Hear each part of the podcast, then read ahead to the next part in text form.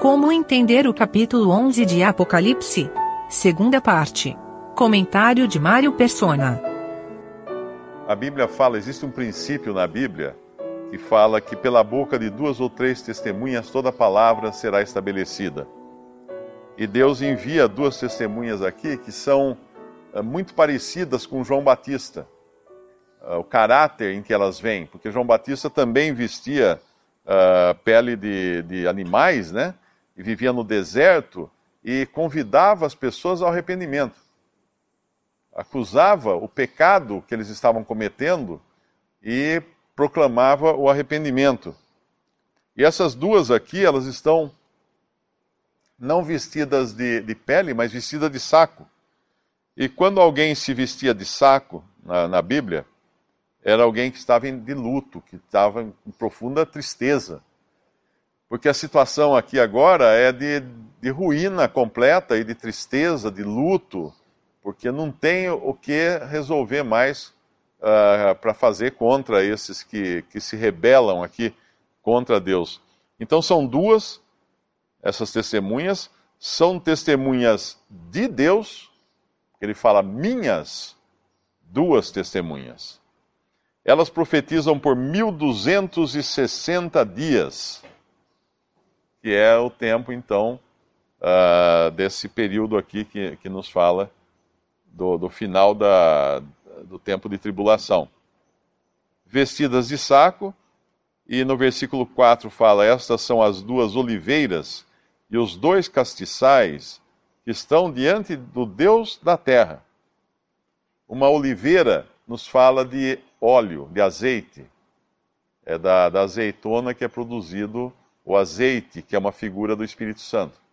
Então nós sabemos que essas testemunhas estarão cheias do Espírito na sua ação de profetizar.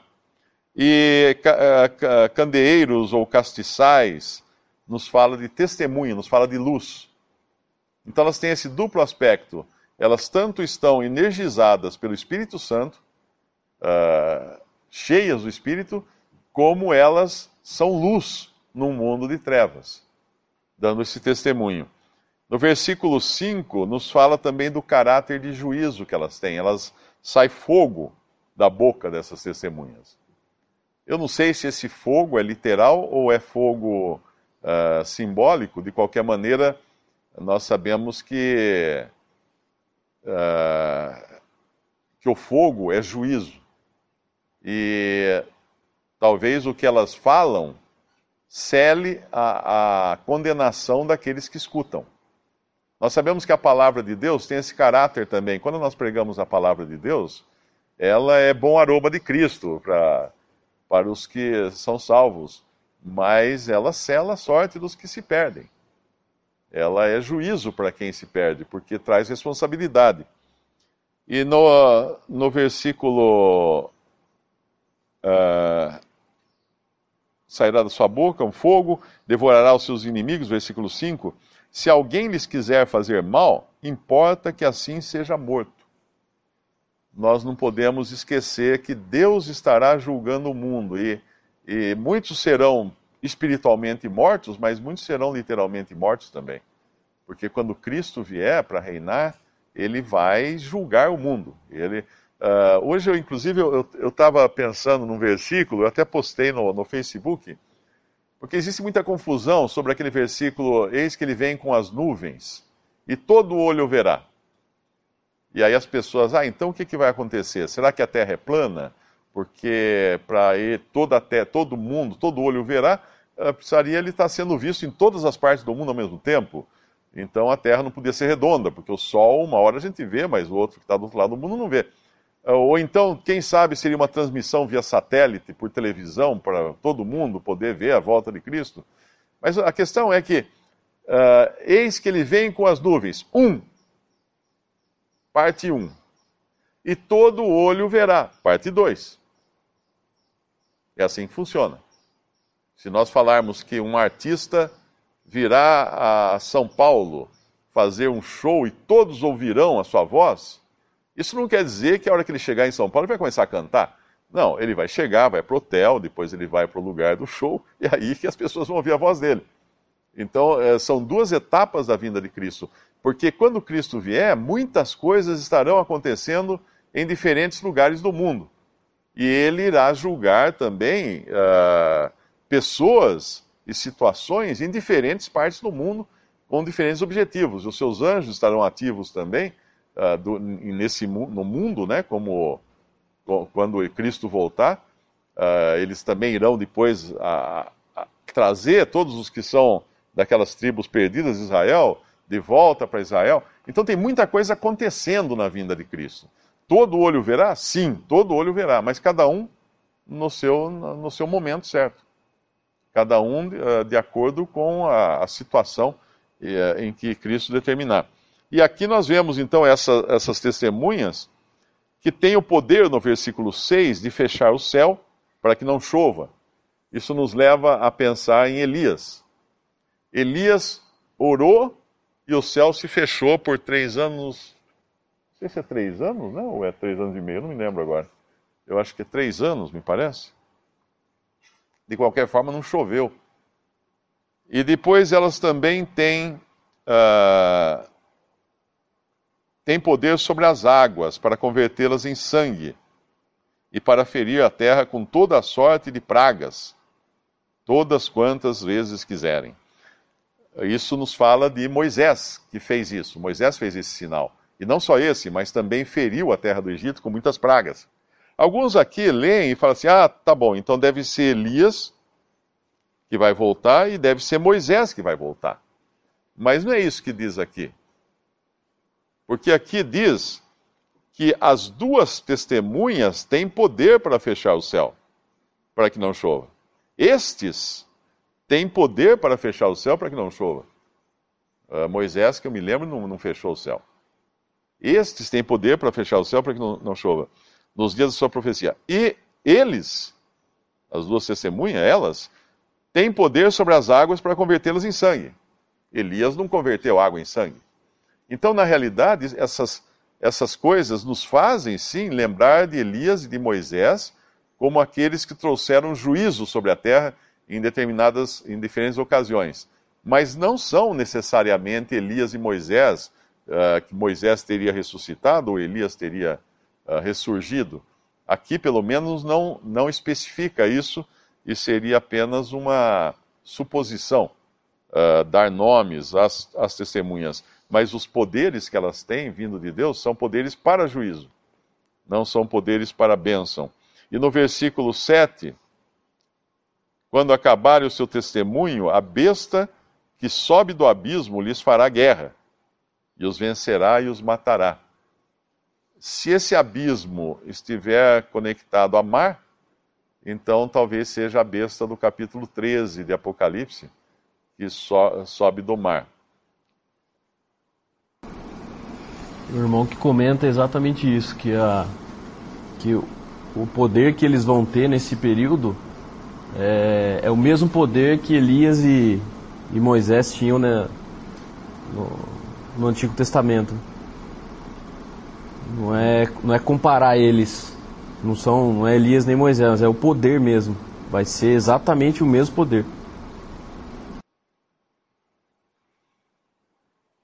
Faz lembrar quando o senhor fala de João Batista, né, que veio, quando ele fala Elias já veio. E aí alguns já começam a interpretar que João Batista era Elias reencarnado. Eu não sei como seria Elias reencarnado se Elias nem morreu, né? Elias foi arrebatado ao céu, nem passou pela morte, então não poderia ser um Elias reencarnado. Uh, mas de qualquer maneira, o que ele estava dizendo era que João Batista veio no poder, na virtude e poder de Elias. E essas testemunhas virão também, ambas, na virtude e poder de Elias e Moisés. Quando a gente lê o versículo 8, depois de ter lido toda a história de Israel e toda, todo o apreço que Deus tinha por Jerusalém, a cidade sobre a qual Jesus chorou, quando ele viu Jerusalém, ele chorou. Ele disse: ah, Quantas vezes eu quis reunir uh, os teus filhos como os pintos debaixo das asas da galinha, acho que é alguma coisa assim que ele fala, né? Mas tu não quiseste. Mas tu não, Jerusalém, Jerusalém, ele chora, ele planteia sobre Jerusalém, que é a cidade amada por Deus, a cidade que Deus escolheu para colocar ali o seu nome. Mas eles deliberadamente rejeitaram a Deus e crucificaram o seu próprio Messias. E quando nós vemos a, a, condição na qual eles caíram por fazerem isso, é o versículo, é o versículo 8. Ela é chamada aqui, as, as testemunhas ficam com seus corpos expostos, mortos, os cadáveres, na praça da grande cidade. E agora ele chama a grande cidade espiritualmente se chama Sodoma e Egito, onde o seu Senhor também foi crucificado. Ou seja, Jerusalém agora espiritualmente é vista por Deus como Sodoma, a cidade mais pervertida que nós encontramos na Bíblia, e Egito, que foi o lugar da escravidão do povo de Deus. Agora, quem transformou Jerusalém em Sodoma em Egito? O próprio povo que Deus escolheu para levar o seu nome aqui na terra, Israel. O povo de Israel. E agora a cidade está nesse estado lamentável. E o versículo 9 nos fala que homens de vários povos, e tribos, e línguas, e nações, ou seja, todos, uh, sem exceção, verão seus corpos mortos por três dias e meio, e esses homens de vários povos e tribos, e línguas e nações não permitirão que os seus corpos mortos sejam postos nos sepulcros. Isso é crueldade. Isso é crueldade. É como o soldado que furou o lado do cadáver do Senhor Jesus, do corpo morto é, é uma. Até hoje é crime, inclusive, você violar cadáver, né? É, você não pode violar um cadáver. Depois que a pessoa morreu, existe todo um respeito para com o cadáver da pessoa. E quando nós vemos em cenas de guerra uh, e crimes violentos, quando a pessoa, mesmo depois de matar o inimigo, viola o cadáver, isso é sai completamente de qualquer de, de, de qualquer cuidado moral que se deve ter. O homem fica pior que o animal. E assim será o tratamento dado a essas duas testemunhas de Deus. E, e, e é interessante nós lembrarmos aqui do que fala uh, lá, em, lá em Mateus, no capítulo 23, quando o Senhor falou assim, uh, que eles edificavam os túmulos dos, dos, dos profetas. Eles edificavam os túmulos dos profetas e eles te, davam testemunho assim que eles tinham matado os profetas. Porque para Israel, quando nós lemos a história de Israel, profeta bom era profeta morto. Depois de morto, ah, e eles exaltavam o profeta, eles faziam toda uma festa por causa dos profetas que estavam mortos. Eles vão fazer festa aqui, no versículo 10. E os que habitam na terra se regozijarão sobre eles, sobre as duas testemunhas mortas, e se alegrarão e mandarão presentes uns aos outros, porquanto esses dois profetas tinham atormentado os que habitam sobre a terra. Vai ser um Natal aqui, né? Uma festa de Natal, com as pessoas se confraternizando, se regozijando, trocando presentes, comendo, bebendo, se alegrando, contrárias, de, de costas para Deus. Totalmente contrárias a Deus, como hoje muitos que, que nem cristãos são, ou, ou às vezes só se denominam cristãos, ou muitos que são pagãos, celebram o Natal. Dão presentes e tudo mais, achando que aquilo está tudo bem. Deus vai cobrar cada ação que as pessoas fazem em nome de Cristo, ou usando o nome de Cristo, que é a, a testemunha fiel e verdadeira que foi morta em Jerusalém, fora do, dos muros da cidade a testemunha que Deus enviou. Quando uh, no Evangelho fala que esse, o dono da vinha iria mandar o seu próprio filho e que a ele respeitariam, e eles matam o filho. E aí o Senhor Jesus fala lá em Marcos, que nós estamos até lendo, uh, o que fará o Senhor da vinha? Enviará, uh, matará o, esses, esses vinhateiros cruéis, né, pela maneira como trataram o seu filho, e dará vinha a outros. Menção a, a eles ressuscitarem e subirem diante da vista de todos, no versículo 12, uh, subiram no versículo 11, entrou neles o espírito de vida vindo de Deus, entrou neles, puseram sobre os seus pés e caiu grande temor sobre os que os viram, ressuscitados, né? E ouviram uma grande voz do céu que lhes dizia: Subi cá. E subiram ao céu em uma nuvem, e os seus inimigos os viram. Uh, o maior poder que Deus pode demonstrar, e Deus demonstra e demonstrou, é tirar alguém da morte para a vida. E quando Cristo ressuscitou, ninguém viu a não ser os seus discípulos. Ninguém o viu ressuscitado. E ninguém o viu ascender aos céus a não ser os seus discípulos. As ressurreições que foram vistas antes eram ressurreições para a pessoa morrer depois, como a de Lázaro. Mas a ressurreição de Cristo ninguém viu. A ressurreição dos, dos santos, quando Cristo vier para arrebatar e ressuscitar os santos que estiverem mortos, ninguém verá, a não ser os próprios santos. Mas essa agora é visível. É como se Deus dissesse: olha, já que acabou a chance para vocês, veja o que eu faço. Veja o que eu posso fazer. É como se ele desvendasse aquilo que é o seu maior poder, que é de tirar alguém da morte, bem aos olhos deles, dizendo: Isso é porque agora não tem mais chance.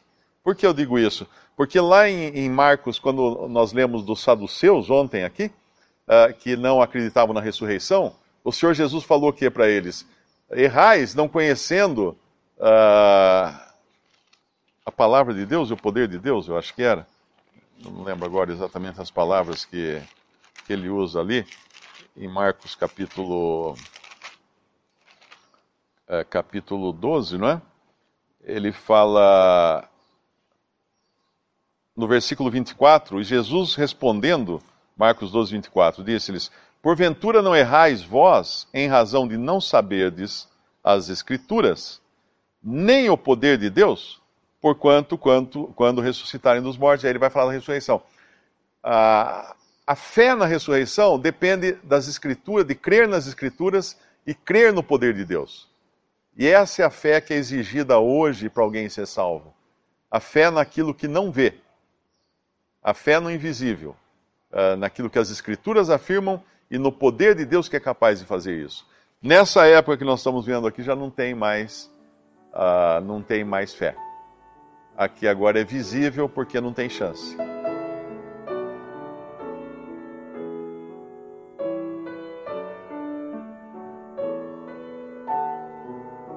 Visite respondi.com.br Visite também 3minutos.net.